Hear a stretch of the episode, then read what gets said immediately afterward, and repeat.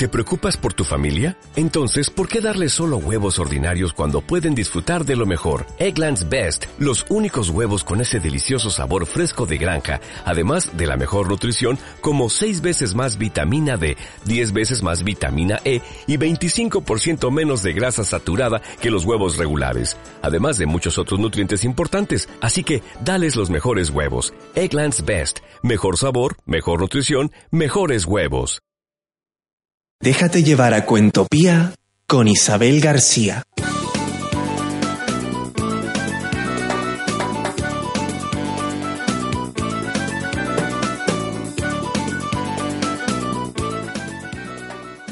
Buenas noches, soy Isabel García y les doy la bienvenida a este viaje sin fronteras que se llama Cuentopía.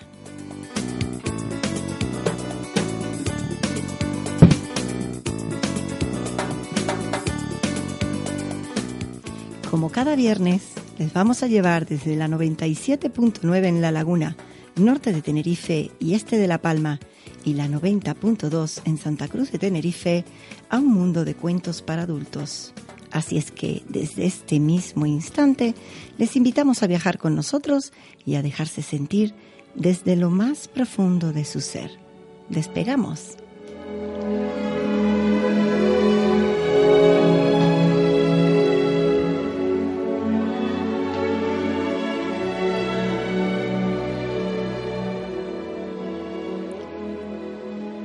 Cuentan que una vez llegaron cinco viajeros a las puertas del cielo. ¿Quiénes sois? preguntó el guardián. Yo soy la religión, dijo el primero. Yo la juventud, dijo el segundo. Yo soy la comprensión, dijo el tercero. Yo soy la inteligencia, dijo otro. Y el último dijo, yo soy la sabiduría. Entonces, el guardián del cielo pidió a los viajeros que se identificaran, y la religión se arrodilló y rezó. La juventud rió y cantó. La comprensión se sentó y escuchó. La inteligencia analizó y opinó. Y por último, la sabiduría contó un cuento.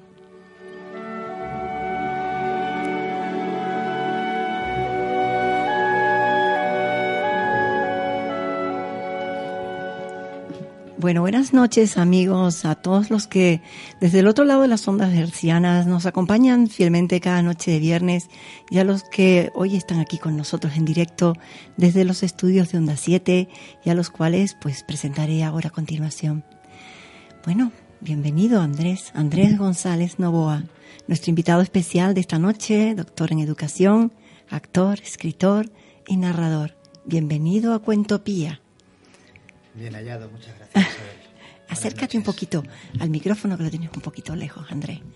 ¿Ahora mejor? Ahora mejor. si nuestro realizador da el ok, pues sí, un poquito más cerca. De acuerdo. Manuel Herrador periodista y locutor, ha sido hasta casa y desde hoy parte de la familia o de la gran familia de Cuentopía que cada día crece más. ¿eh? Gracias a los oyentes y gracias a, pues a todos ustedes que nos acompañan cada viernes. Bienvenido, Manuel. Buenas noches, Isabel, es un placer. Eh, has tardado mucho en invitarme, mucho tiempo, me tenías que haber invitado antes, pero encantadísimo de culminar la semana con una reunión entre amigos, compañeros y además cargados de sabiduría, porque me imagino que alguien contará un cuento. Por supuesto, aquí tenemos al profesional para ello, o sea que claro que nos contará un cuento luego. Ana Isabel, Ana Isabel Benítez, buenas noches amiga. buenas noches, Muchas gracias por volver, por estar de nuevo con nosotros. por invitarme a disfrutar un ratito muy agradable con todos. Bueno, pues yo creo que ya estamos más o menos todos. ¿eh? Y en principio pues vamos a entrar contigo, Andrés. Bueno, entre, entre las... Sé que eres una persona mm, comprometida con todo lo que... Esto es algo que a mí me ha llamado la atención y te lo tengo que preguntar. Aunque no tiene mucho que ver con los cuentos, pero forma parte de tu vida y de tu trayectoria, con lo cual aunque sea brevemente, me gustaría, y creo que a los oyentes también, que nos contaras un poco sobre esa, esa etapa tuya de alfabetización, creatividad y convivencia democrática, tanto en zonas de conflicto como en Colombia, por ejemplo, como con grupos marginados, como por ejemplo toxicómanos, personas privadas de libertad, inmigrantes. Cuéntanos un pues, poquito mm, acerca de esto, mm, cómo te marcó, cómo te... Bueno, yo supongo que hay un antes y un después, como siempre se dice, ¿no? Yo creo que todo esto suele partir, eh, suele ser responsabilidad de, una buena madre. Eh, y mi madre lo es. Y mi madre desde pequeño, en la más normal humildad de la que vivimos muchos, pues siempre estaba pendiente de la gente que es maestra, pues del barrio, es decir, las personas que necesitaban y eso, digamos que lo mamas día a día y al final lo conviertes en un hábito, en algo natural que es convivir con, las personas que tienes alrededor sin mirar qué traje llevan o, o qué chequera tienen. Entonces, eh, pues surgió, surgió, porque también es una acción en, cierta medida egoísta, porque quieras que no estás viajando, estás conociendo otras culturas, estás, eres joven en ese momento y, y, además te retribuye una sensación muy, muy cálida dentro, ¿no? De estar con la gente, de estar con la gente que lo está pasando mal, aunque es relativo, es decir, también lo pasamos mal nosotros, ¿eh? muchas apariencias. Mm. Pero no no me lo planteé en ningún momento. Es decir, cuando voy a Colombia voy con una beca de, investigación a la universidad y es cuando conozco a la gente allí, cuando se empieza a desarrollar con naturalidad todo, me acoge una familia, eh, detectas necesidades y te das cuenta de que eres útil pero te podría pasar a ti o a cualquiera, es decir, en el barrio, es decir, no, no hay nada especial, es decir, y te encuentras bien y encima pues estás viviendo experiencias, estás aprendiendo un montón y, sientes que lo que haces tiene un sentido, pero yo creo que en ese sentido desmitifiquemos esas cosas, es una experiencia válida, pero que, eh, y recomiendo que se haga con el vecino que tenemos al lado en esta sociedad, es decir, a veces no hay que irse al otro lado del mundo para, para echar una mano. Sí, ciertamente así es. bueno, mm, vamos a de alguna manera a seguir un poco ya, entrar en nuestra dinámica de siempre, de hablar de tu trayectoria como narrador. De ahí tu salto al teatro eh, universitario, ¿no? Y posteriormente a la narrativa oral. Sí, además tiene, yo creo que esto sí, sí resulta digno de narrar. Eh, yo estudiaba informática, era un chico de, prometedor, de, gafas de culo botella, un ordenador monocromo, era un muy buen programador, o eso creía. Eh, pero suspendí el carnet de conducir. Y tenía tal cabreo porque se me habían acabado las opciones, tenía que volver a pagar las tasas, en aquel momento eran pesetas, y había un casting de teatro y me metí cabreado, cogí un elemento decorativo que era una pistola, amenacé al director, solté abruptos y de repente me dijo que estaba contratado, que nos íbamos de gira. Ah. Jamás me lo planteé, eh, tenía un sentido del ridículo que rozaba lo, lo alarmante al nivel de Woody Allen tartamudeaba, eh, me sonrojaba, era, incapaz de acercarme a una chica, decirle algo bonito, aunque lo pensase, así escribía. Y de repente me vi en el mundo del teatro sin desearlo, eso desencadenó que dejase informática, que me dedicase a las letras, que me fuese a pedagogía, que encontrase la vocación, que estudiase periodismo, es decir... Pero en principio está seguro que no estaba en el guion. Qué giro tan grande en tu vida, ¿no? ¿Mm? Bendito suspenso, ¿no? Pues es decir, pues sí, la verdad que a veces, y, uno tiene ese dicho que tiene mucho en la India de que es verdad que hay que fracasar realmente para encontrar oportunidades más grandes. Pues yo creo que en parte mi relato tiene que ver mucho con una serie continua e ingente de fracasos, de pequeños fracasos. Todos tenemos pequeños fracasos. La cuestión está en tener la humildad para reconocerlo.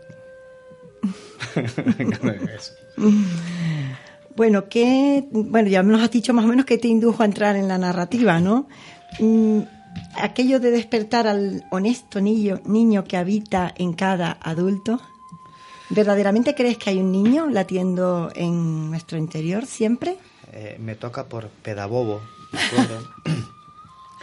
eh, yo sigo pensando que si hacemos una metáfora entre cómo son las neuronas, que nacemos con un número y las vamos perdiendo con la vida, creo que también en la infancia acumulamos las sonrisas que nos tienen que durar el resto de la vida entonces, eh, ese niño, ese, digamos que esa especie de... Me lo explicaba un compañero el otro día también hablando de hasta nuestros estereotipos de, gustos de personas, ¿no? Es decir, que en los primeros años de vida parece que ese recuerdo de nuestra madre, ese recuerdo de nuestro padre, esos conceptos nos marcan y son nuestro primer filtro estético para que nos guste la gente o no. Mm, Pues la infancia también tengo la sensación de que se convierte en nuestra capacidad de soportar la miseria del mundo.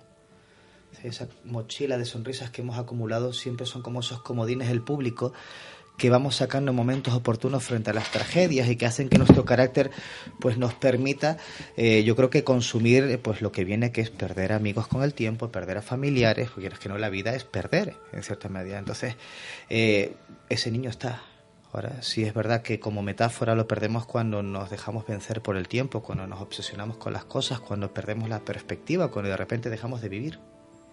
Entonces yo creo que es importantísimo luchar porque los adultos jamás perdamos esa ilusión porque cada día sea algo nuevo, que no caigamos en esas rutinas tediosas que aunque nos parezca que nuestra vida es miserable, no lo es en realidad. Es decir, habrá que compararse con alguien que estemos fastidiado para saber dónde estamos. Mm, Yo creo que no quiero caer en un optimismo de píldoras, pero sí es verdad que en una cierta resistencia de que ya vivir es un privilegio, ya estar aquí, eh, para el que lo ha podido comparar, es un auténtico milagro.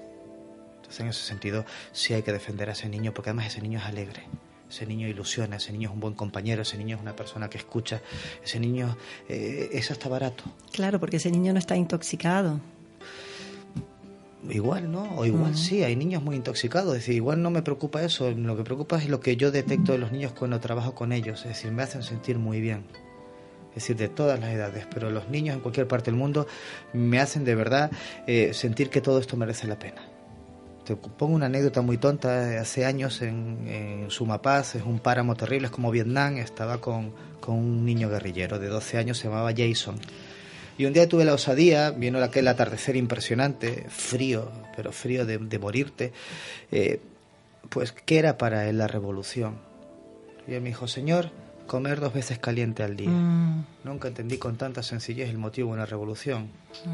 Ya estaba. No me habló de políticas, ni me lió con argumentos, ni intentó convencerme. Me dijo lo que resultaba para él. Entonces, me gusta esa sencillez que hace que yo no me sienta tan tonto. Quizás eso es lo que tienen los niños. Que por lo menos tienen la franqueza para decirte las cosas aunque no te tengan que gustar. Y qué caro un plato de comida, ¿verdad?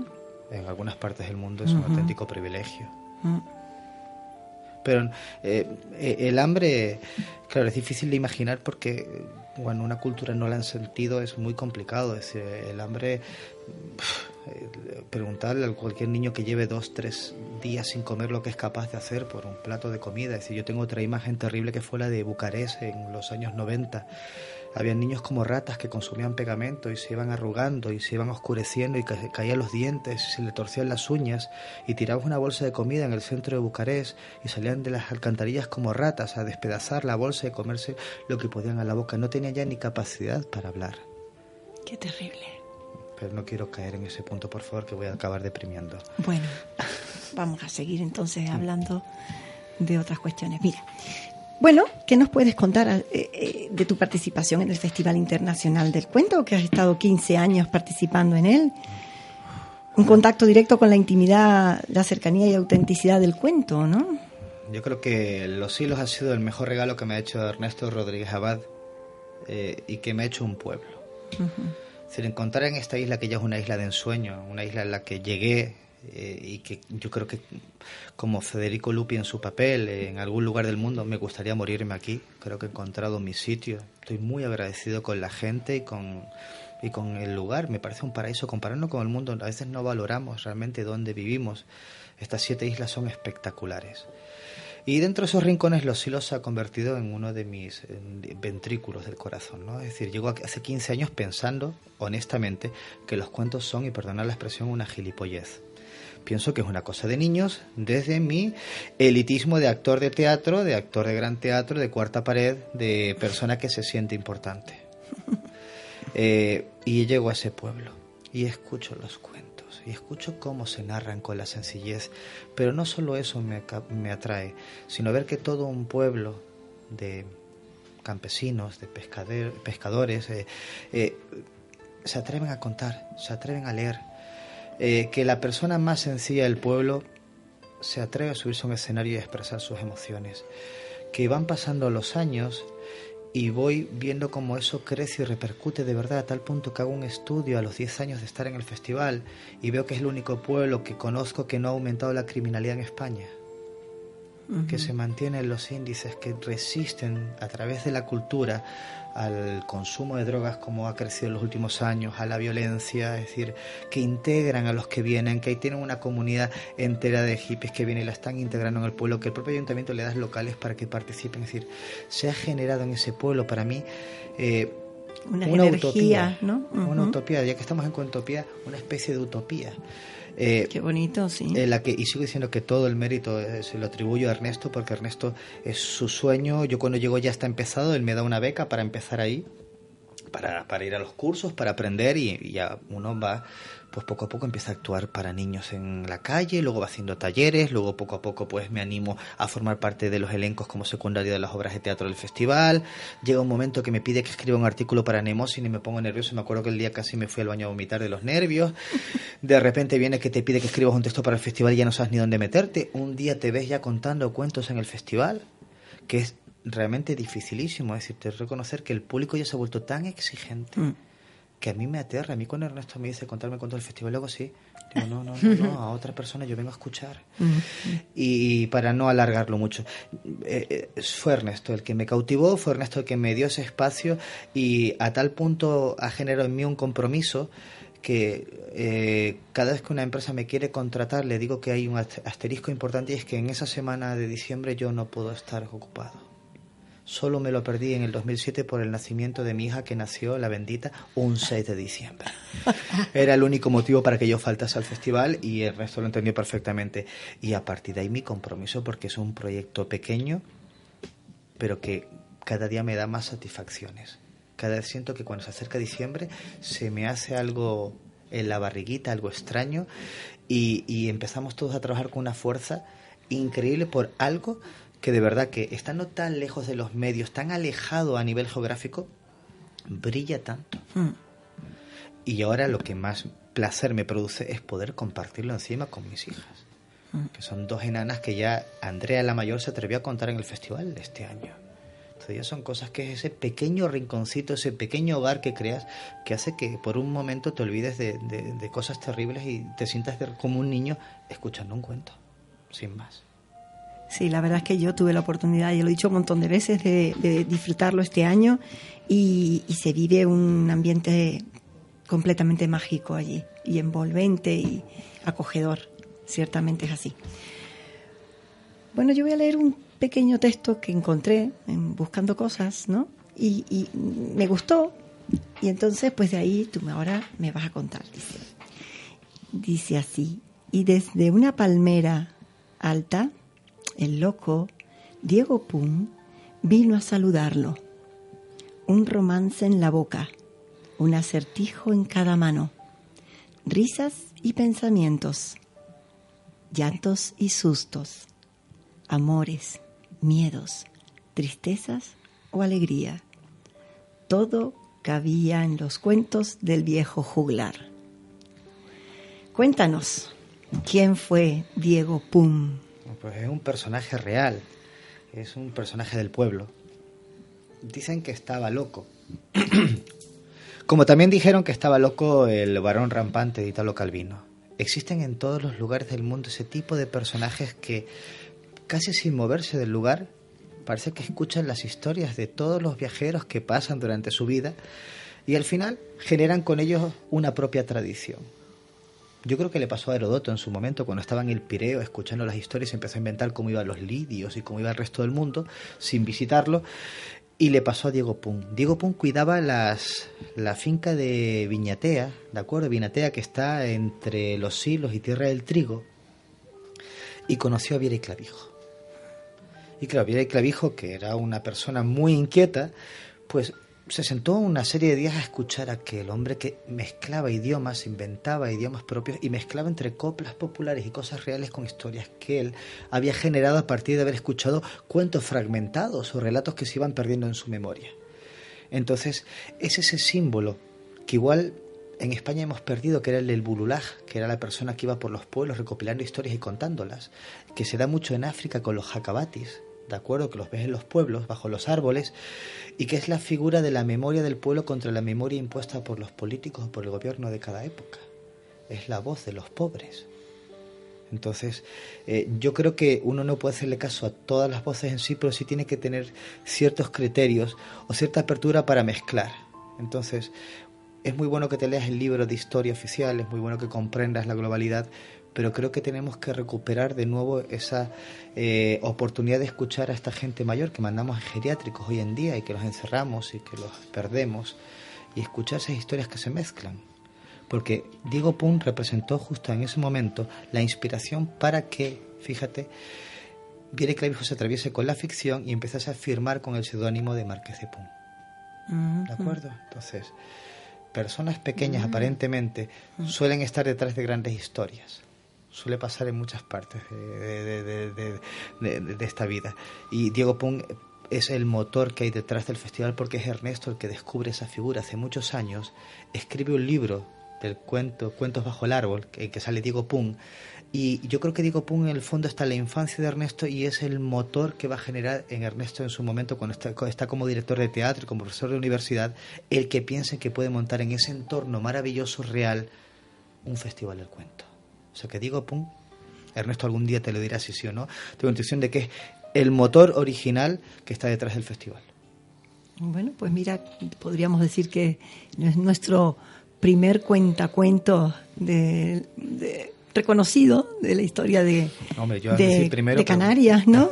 Habrá, bueno, no lo sé, ¿no? Pero, pero verdaderamente me parece que la impronta que Diego Pum ha dejado ha sido pues muy grande, ¿no?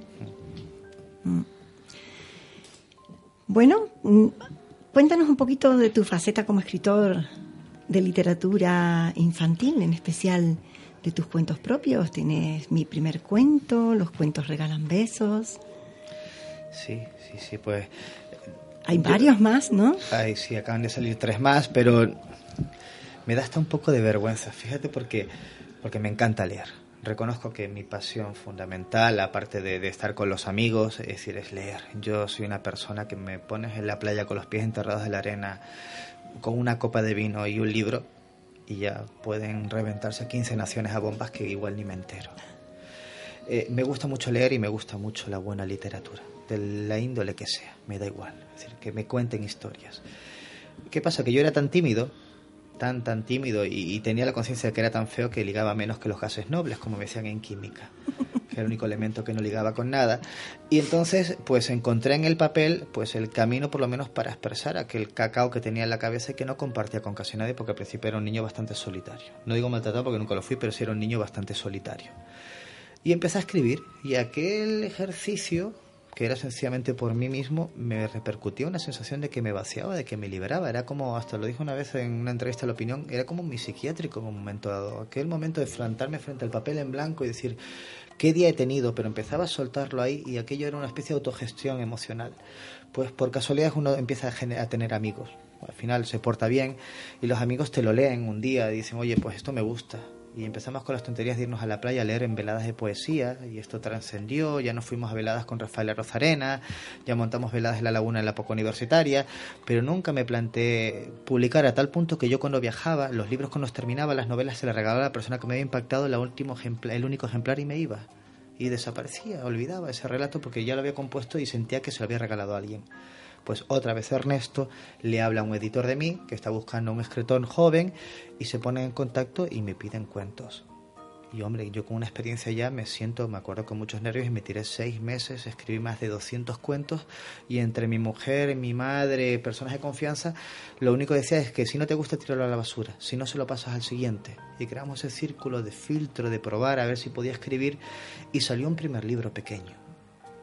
Y lo publiqué y se distribuye bien por los colegios y, y, empiezas a aprender poco a poco y conoces a gente que te enseña, correctores, eh, escuchas mucho, lees a otros, pero, pero tengo la sensación de que, de que es un camino que acabo de empezar a andar, es decir, y con todo el respeto del mundo a los que se dedican profesionalmente a esto, que los admiro un montón, es decir, yo he entrado, creo que llevo siete libritos y de verdad con mucho cuidado y con mucho mimo y sobre todo con una fortuna que tengo y es que eh, me he obligado a conocer a los lectores, es decir, voy a los colegios a hablar a los niños y les pregunto siempre cuál es lo peor del libro, ayudando a corregirlo. Y así, por ejemplo, ese primer librito ya va por la tercera edición corregida y aspiro a que algún día sea por lo menos un libro digno. pues eso intento. Pero vamos, te aseguro que es algo desconcertante para mí, algo que me pone muy nervioso y algo que estoy intentando aprender a hacer de verdad, pues con muchas ganas, pero también con muchísimo respeto. Además, los niños con su sinceridad van a evaluar seguramente con una gran sabiduría y, y ¿verdad? Con esa vivencia propia, ¿no? Personal. ¿Qué nuevos proyectos hay por ahí? Hombre, pues seguir viviendo, pero proyectos así importantes. Ahora empiezo eh, un curso de dinamización sociocultural en instituciones penitenciarias. Hace un año y pico detecté que Cáritas perdía la subvención para trabajar el proyecto de ocio en la institución penitenciaria de Tenerife. Y hablando con un compañero, con José Jaime Gutiérrez, que es el responsable de IFE Lauden, pues nos planteamos que podíamos eh, responder a esa urgencia. Preparamos un curso en que formamos a gente y creamos un proyecto en el que establecimos talleres gratuitos para las personas privadas de libertad que tratasen del tema de, de la poesía, la escritura, el teatro, eh, la expresión manual, la expresión artística, sobre todo con el trasfondo de, de generar espacios de diálogo, de convivencia. Para ellos es terrible el aburrimiento del patio ese tiempo es tedioso, porque el tiempo que están igual viendo la tele ya en, la celda, el tiempo que están comiendo, son tiempos ocupados, el tiempo que están en los cursos de formación profesional, pero ese tiempo es horroroso.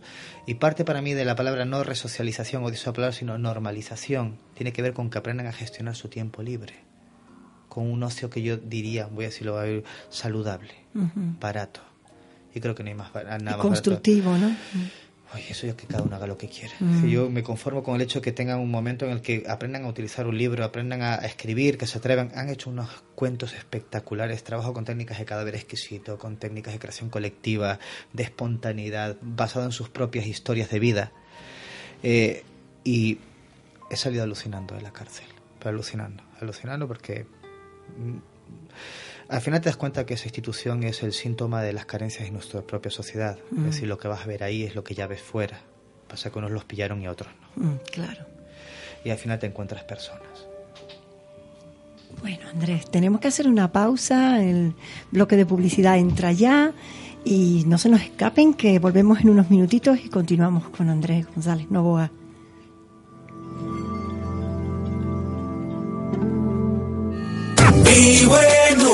Onda 7. Siete islas. Una sola voz. la gente se mueve. Flexibilidad y comodidad. Cursos en línea del aula abierta de Radio ECA. Intervención psicosocial. Empresa. Idiomas. Formación del profesorado. Nuevas tecnologías. Salud. Medio ambiente. Y fe y cultura.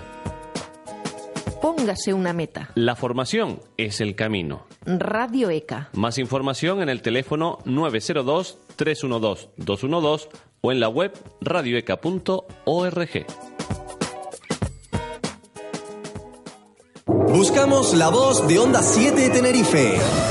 Si crees que tu voz representa nuestros valores, juventud, dinamismo, profesionalidad y corazón, mándanos un correo electrónico a concurso arroba onda 7 tenerife.com con tus datos personales. Tu voz tiene premio. Te obsequiamos con un fin de semana en el Hotel Sol La Palma de la cadena Meliá. Para más información, entra en nuestra web www.onda7tenerife.com. Participa. Participa. Universidad en Onda 7. Toda la información sobre educación, cultura y universidad los miércoles de 8 a 9 de la noche. Universidad en Onda 7, un programa producido por el Aula Cultural Radio Campus de la Universidad de La Laguna para Onda 7. Con identidad propia, cercana, dinámica, profesional y con mucho corazón. Onda 7, estamos en el aire. Déjate llevar a Cuentopía con Isabel García.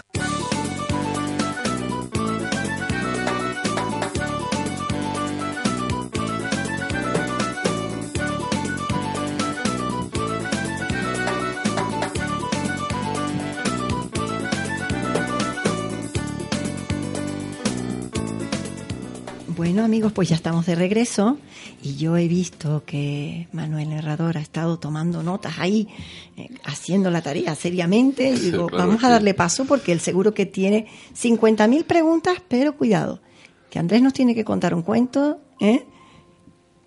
Así que... No, eh, la verdad que la primera media hora de programa, como no me habías anunciado eh, los, ni los contenidos ni mi participación, me tengo que hacer los deberes porque te tengo pánico. Entonces digo, como no sé por dónde va a salir, pues voy, no sé por voy, voy, hombre, porque yo sé de tu capacidad de sorprenderme y entonces digo, voy a tomar nota de todo por si hay examen tipo test o desarrollo luego al final de elegir dos temas de tres, lo que fuera. Bueno, quiero felicitarte, Andrés, porque realmente una persona que viaja, una persona que es capaz de empaparse de la cultura, las desgracias, eh, la felicidad, la alegría, la naturaleza, fuera de tu entorno, evidentemente es una persona rica ¿no? en conocimiento ¿no? y en sabiduría. Pero fíjate, de todo lo que hemos hablado, que es interesantísimo, hay una parte que me gustaría poner en valor de nuevo y es cuando te ha preguntado Isabel sobre los niños, sobre la niñez. Es una parte que yo defiendo cada vez que tengo oportunidad en un medio de comunicación o en la intimidad, porque me cabrea haber perdido, que yo no lo he perdido, pero perder frente a los demás, hacia la sociedad, lo que hacemos en la intimidad, por ejemplo, lo que hago yo con mi sobrino de cuatro años. Yo tengo 54 años estoy lejos de, la, de, la, de, lo infantil, de lo, de lo joven, de lo tierno. Y sin embargo, cuando estoy con él, me tiro al suelo a jugar. Me pongo de rodillas, tira los colores y me agacho. Juego con Gru en el iPad, me lo llevo a ver películas de Walt Disney. Y las horas que paso con él son las más felices en este momento de mi vida. Es decir, ¿qué hemos hecho los mayores tan mal para tener que comportarnos como mayores siempre. Coño, con perdón. ¿Por qué, ¿Por qué no jugamos otra vez, Andrés, a las canicas, a las chapas? ¿Por qué no nos tiramos al suelo a dibujar y a pintar?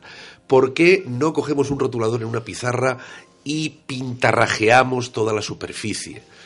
¿Por qué tenemos que pensar que hay una frontera entre esa inocencia, esa pureza, esa sabiduría infantil, esa alegría, esa no violencia, ese no odio que no lo conocen. ¿Por qué nos olvidamos de todo eso y, nos hacemos mayores? Y lo peor, ¿por qué las generaciones, eh, tú te dedicas a dar clase, no les enseñamos un poquito menos derivadas, un poquito menos integrales, un poquito menos de tasas o de impuestos y un poquito más de esos principios morales que son los que realmente te das cuenta que te llenan como persona.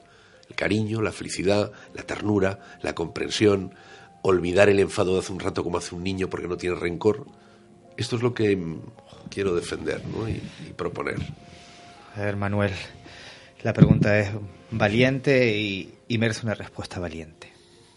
Yo creo que todo se reduce a un concepto, tiempo.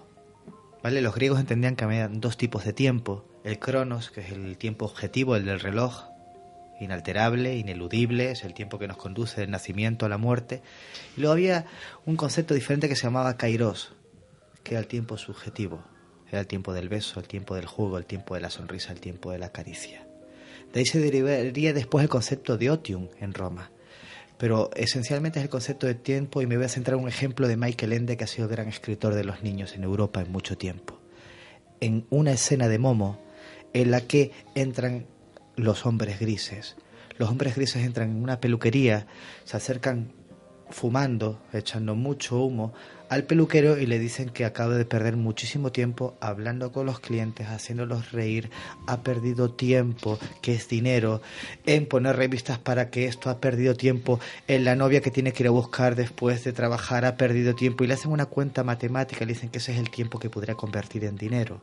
Lo dijo hace muy poco el presidente de Uruguay dijo que cada vez que compramos una tontería, un iPad, cada vez que compramos un móvil cada tres meses, no pagamos dinero, pagamos nuestro tiempo. Tiempo que invertimos trabajando a veces como esclavos en cosas que ni siquiera nos gustan. Tiene que ver con el control de ese tiempo. La vida es limitada, eso es. Mm, yo creo que lo puede aceptar ya cualquier persona, tenga la fe que tenga o la creencia que tenga. Michel de Montaigne para mí es el mejor pedagogo de la historia, aunque no fuese pedagogo. Dijo la gran frase que a mí me ha marcado como como profesional, el mejor regalo que le puede hacer un padre a su hijo es su tiempo. Es cuestión de volver a perder el tiempo para ganarlo. Como decía Rousseau, Es decir, hay que hacer un parón en la vida, hay que tener valor para dejarse de arrastrar por esta corriente de producción masiva, porque al final nos convierte lo que querían los hombres grises en baterías. Nos enchufan, nos explotan al máximo hasta que la pensión pueda llegar a un límite increíble, nos vacían y se acabó. Pero lo que queda en medio es la oportunidad de jugar, de correr. Y es verdad que esos pequeños cabroncetes nos paran el tiempo. A mí me pasa con mis hijas. Puedo llegar bloqueado, furioso, confundido, que me miran, dicen la primera palabra y he desconectado. Estoy jugando, estoy a cuatro patas, estoy riendo, me cambia el tono de la voz. Me salen otras palabras que hacía tiempo que ni utilizaba. Me salen jopetas, me sale, no sé, cosas que no te imaginabas. Te metes en conversaciones que no recuperabas en, milenios. Yo no acordaba de hablar de la rayuela o de la comba o hablar del pilla pilla y recuperas esas cosas y recuperas, sobre todo recuperas el tiempo. Yo creo, mi Manuel, que recuperas el tiempo. De todas maneras, si me permite, eh, estando de acuerdo contigo totalmente, eh, eh, hoy en día somos privilegiados, si te fijas porque podemos tener esos pequeños ratitos que robamos con nuestros hijos. Eh, a, principios del siglo XX, en el siglo XIX, los adultos mm, por la educación y por el estatus social o, por o simplemente porque trabajaban hasta la extenuación, no tenían ni ese pequeño minuto que tú disfrutas con tu hija. Es más, estaba mal visto que un adulto mm, perdiera eh, eh, su postura con un niño. Los niños solo existían en determinadas sociedades como mano de obra eh, o como eh, futuribles, como mm, futura eh, inversión de trabajar en el campo o para mantenerme a mí cuando sea mayor o para cuidar mi patrimonio cuando sea mayor. Así que aún dentro, estando de acuerdo contigo, hoy en día somos privilegiados. tú para jugar con tu sobrino o, poco tiempo, pero tenemos ese privilegio de poder disfrutar. Antes el adulto, la sociedad lo estructuraba de tal manera que era, en unos casos imposible y en otros casos incluso mal visto. Disfrutemos el poquito que podemos tener hoy en día, ¿no? Sí, claro, evidentemente todo es mejorable de todas maneras, ¿no? Siempre tenemos que tener conciencia de eso, ¿no? Pero, pero Ana, Ana dio en el clavo, es verdad que a veces me mm. puedo emocionar y no tengo esa capacidad de, ponderar y, es cierto, es cierto que eh, los derechos de la infancia son recientes, son de los años 60, es decir, que sí que el resto de la historia occidental los niños no eran sujetos de derechos, es decir, un padre podía matar a su hijo porque era su propiedad, o un padre podía vender a su hija porque era su propiedad. Entonces, mm, me había despistado y la verdad que te agradezco el apunte porque es cierto que se ha ganado mucho, en el sentido de que la infancia es reconocida. Piensa que la infancia no existe hasta que Rousseau la menciona en un momento dado, hasta que Rousseau dice que ya el niño no es un hombre pequeño, que tiene un desarrollo progresivo, que tiene una forma de percibirlo.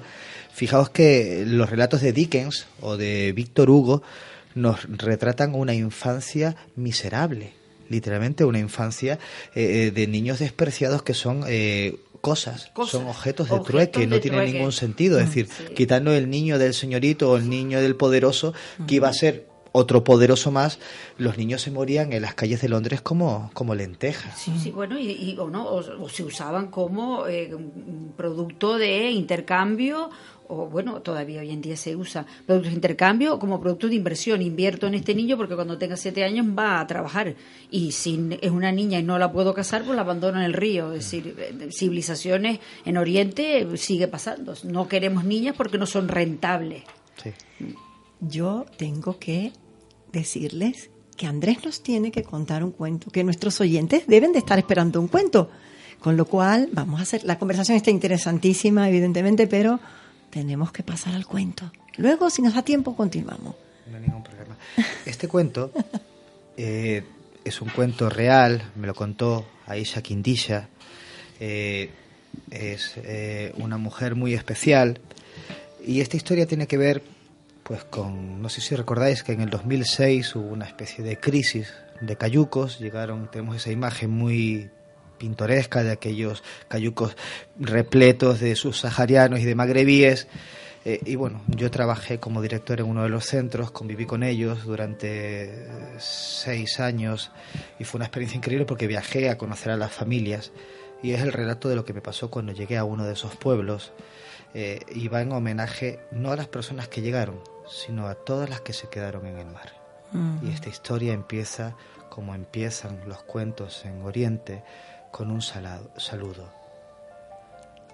Inshallah, Guama Salama. Sidi tenía ocho años y amaba por encima de todas las cosas pintar palabras con su dedo en la arena. Comenzaba desde el suelo diciendo Al-Shamau. Subía mirando a la montaña y decía Al-Shabalu.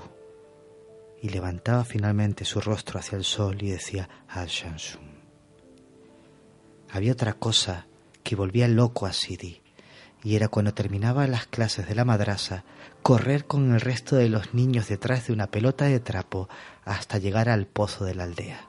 Allí, cuando había caravana, aparecía el Jacabati, el narrador de historias. En aquel momento se desplegaban castillos, palacios, guerreros, genios, batallas terribles, aventuras y tesoros encomiables, damas que danzaban como la seda bajo el viento. Y Sidi las escuchaba un poco distante, algo escéptico, porque Sidi tenía un secreto que no le había contado ni a su novia Fátima, un secreto de los importantes. Sidi todas las noches, cuando su madre le besaba la frente y lo dormía con la última oración de la luna, se hacía el dormido, abría los ojos lentamente y como un gato se escapaba por la ventana, se eh, encaramaba a la terraza y se descolgaba lentamente como una sombra en el patio interior donde las mujeres, sin hombres, narran historias jamás escuchadas. Allí, todas esas mujeres, las primas, las tías, las hermanas, la abuela y la mamá de Sidi, se descalzan y comienzan con esta frase, traigo las zapatillas rotas de tanto caminar. Y las demás le responden, pues entierra los pies en la arena de tu hogar. Así comenzaba una tras otra a contar historias muy diferentes a las que se escuchaban en el pozo. Hablaban de mujeres inteligentes que escuchaban, que luchaban con la astucia y con la belleza, que seducían, que doblegaban a califas contándoles historias o dándoles a probar el sabor de sus labios. Historias más cercanas, diferentes, quizás más sensibles. Pero había algo que preocupaba a Sidi, y es que la abuela jamás hablaba. Solamente lloraba y dejaba caer las manchas de henna por su rostro lentamente, y cuando terminaba el último cuento y se apagaba la vela, se marchaba sola al interior del pueblo. Así que aquella noche, bajo la luna llena, Sidi como una sombra lo siguió, entre aquellos pasadizos estrechos de adobe y arena, y descubrió que su abuela se aproximaba al pozo, y que lentamente aquella figura encorvada y arrugada como una pasa empezaba a extraer un cubo de agua lleno y lo vertía en la arena del desierto, y el desierto se lo bebía. Así que extrajo otro cubo más y lo vertió, y otro cubo más, y otro cubo más, y el desierto seguía siendo insaciable, hasta que el gallo de la mañana y el sol anunciaban el cambio de día, y la abuela de Sidi se retiró con las lágrimas ya secas. Sidi no entendió bien lo que había visto, hasta que sintió que una mano se posaba en su hombro. Era su mamá, y su mamá sabía que Sidi ya tenía ocho años y que debía conocer la verdad. Así que mientras volvían a casa, la mamá de Sidi le contó que hacía ocho años exactamente, su padre, sus tíos, sus hermanos, sus primos y su abuelo, por la guerra, la enfermedad y el hambre, atravesaron primero el desierto amarillo y luego se internaron en el profundo desierto azul para no volver jamás. Desde aquel mismo día, del día que nació Sidi, la abuela todas las noches intentaba inundar el desierto para traer a sus seres queridos de vuelta a casa. Shukran, wa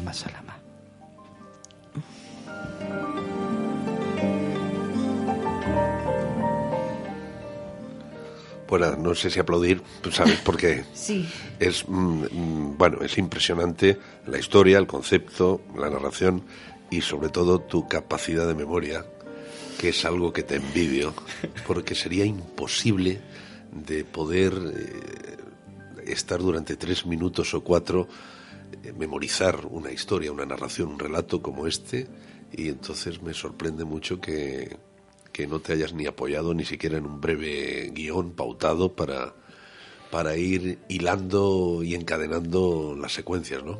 Enhorabuena. Muchas gracias, Manuel. Enhorabuena. Shukram es gracias, ¿no? Sí. Pues Shukram. Al-Shashum era.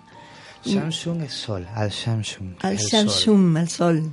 Al Jabalu es la montaña. El contador de cuentos, para, tenemos que aprender esta palabra. Claro. Hakabati. Hakabati. También se puede decir bululaj.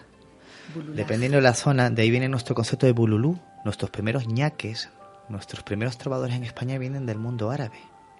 Y viene esa traducción de bululaje, el que cuenta historias que se transformó en bululú, que ya lo encontramos previo a nuestra historia de Lazarillos y nuestra historia después del siglo de oro español. Entonces tenemos mucho de árabe en eso. Es normal, estamos en normal. la frontera. Es lógico. Y Hakabati se lleva más hacia Siria. Fíjate que en Damasco, esta ciudad que terriblemente están bombardeando ahora, en cada bar importante había una silla en la que aunque esté viendo el fútbol que les encanta, si se sienta alguien en esa silla, se baja el rumor de los futboleros, se baja el partido y se escuchan los cuentos. Y puede sentarse cualquier persona en la silla del Hakabati. Me senté yo, conté en Mm. español y un auditorio de verdad inquietante tuvo la educación de escucharme, aunque no entendiese mis palabras. Qué curioso, ¿verdad? Qué bonito. Sí. Inédito, además, eso aquí no se puede ni intentar. ¿Sabes? Aquí te sientas en cualquier silla el día del Barça Atlético Madrid y te puedes, puedes- vamos, no te escucha nadie. probar, Manu. no, yo puedes probar, pero sé que no me va a mirar nadie. Em- Empezaría a hablar, a narrar y todo el mundo seguiría viendo los goles de Diego Costa. Y diciendo que no- se calle. Daría igual, no sé que ni se me escucharía. Esa es la realidad. Que se calle, que no, Esa es que la no, realidad. no nos interesa. Oye, otro dato que me ha sorprendido, Andrés, y a la mesa, es que mal se venden nuestros políticos una vez más, porque has apuntado que los hilos, consecuencia de su mantenimiento cultural y el mimo con el que se desarrollan las actividades año tras año, desde hace ya pues dos décadas o tres, eh, y, yo mira que leo cinco, seis, siete periódicos diarios y jamás había eh, percibido la sensación de un pueblo que bate un récord tan bonito como no incrementar su nivel de delincuencia a nivel nacional. O sea, me parece un dato que era para que el alcalde, el, el gobierno de Canarias y desde luego las autoridades del Ministerio del Interior usaran como, ¿qué te diría yo? Como icono, como referencia, como escaparate de cómo se debe gestionar la cultura en un municipio. Es que me parece algo, sinceramente, interesantísimo, ¿no? Es decir, consecuencia de este patrimonio cultural que defendemos, estos festivales, esta educación desde pequeñitos, heredada generación tras generación. Oye, es un pueblo que mantiene se ha- pasado la crisis de la droga, ha pasado la crisis del robo, la crisis del hurto y sigue manteniendo fe en su gente y, y cultivando el intelecto del pueblo, ¿no? Y es- lo he apuntado porque sinceramente, oye, ya era hora que fuéramos buenos en algo, aunque sea eh, en una pequeña localidad tinerfeña como Los Hilos, ¿no? Me parece algo realmente Pero, destacable. ¿no? y, y te diría que pasa en, y, y tengo la misma sensación de incredulidad o a veces de, de desconcierto eh, cuando veo que constantemente se hace una especie de, propaganda de, una Canarias pues de folclore eh, reducido a cuatro eventos que ellos controlan o que disfrutan, un baile de magos que me parece maravilloso, una parranda, y luego desconocen que estas islas tienen historias apasionantes que tienen que ver con el mundo. Es decir, desde que Agatha Christie viene aquí, antes de, su, eh, de- eh, cuando está a punto de suicidarse y tiene un romance seguramente con un jardinero en Casalite que tuvo que ser un hombretón latinoamericano de estos que la volvió loca y se le quitaron las tonterías que acaba en Egipto, el padre de Oscar Wilde, el pirata Francis Drake intentó abordar el puerto de la Cruz y se fue temblando del miedo. Es decir, hay tantas historias. Decir, la, por ejemplo, la de Fernanda Siluoto, Victoria Ventoso. Es decir, me salen miles de historias de Garachico, del puerto de la Cruz. Eh, es decir, Shakespeare menciona estas islas, Goldoni menciona estas islas, los papiros eh, egipcios mencionan estas islas. Hay intuiciones de que sale la Atlántida de Platón. Es decir, es un sitio con una historia tan increíble, tan apasionante para defender por el entramado, por donde estamos, porque hemos mamado literalmente de muchísimas culturas, que la campaña publicitaria de Canarias es terriblemente superficial. Además, em, acabas de enumerar eh, siete u ocho personajes populares que han marcado, bueno, escritores, biólogos, eh, políticos, eh, eh, etcétera. Y, por ejemplo, se me ocurre que las productoras de Radio Televisión Canaria, si hubieran querido, eh, fíjate, darle vida a todo eso, fíjate qué motivo más bueno para hacer canariedad y nacionalismo con cultura, entretenimiento y trabajo audiovisual, las tres cosas. ¿no? Esa sería la idea. Me encanta, me apunto, Manuel, de verdad, cuenta conmigo. Señores, estamos escuchando de fondo la sintonía de Centas Cortos, que es nuestra sintonía ya de despedida. Eh, les tengo que dar las gracias a todos por haber asistido, haber respondido a mi invitación de hoy. Gracias, Andrés, por, por tus palabras, por tus cuentos vividos en primera, segunda y tercera persona, todos ellos maravillosos. Gracias, Ana Isabel, Gracias por acompañarnos hoy aquí. Manuel, te prometo que te vuelvo a invitar. ¿Sí? Bueno, pues yo te doy mi palabra de honor que volveré. Muchísimas gracias, muchísimas un gracias. placer, un placer. Gracias, de verdad. Muchísimas gracias a los oyentes. Decirles que lo más inmediato que tenemos de eventos de cuentacuentos es mañana en la librería Gapea actúa Antonio Conejo con cuentos infantiles a las once y media de la mañana. Y bueno, para todos aquellos padres a los que les gusta contarle cuentos a sus hijos, pues ya pueden, si les apetece, darse un saltito por allí. Y bueno, por último, pues nada, despedirnos de todos con mucho cariño, decirles que si quieren nos pueden localizar en, en Facebook, para todos aquellos que también quieran ponerse en contacto con nosotros, para aquellos que son narradores amateurs y que de alguna manera pues eh, tienen ese compromiso con la palabra, pues si quieren les haremos también un hueco en Cuentopía para seguir protegiendo y luchando por, por la narración oral y por la magia del cuento. A todos, muchísimas gracias. Hasta la próxima, hasta el próximo viernes.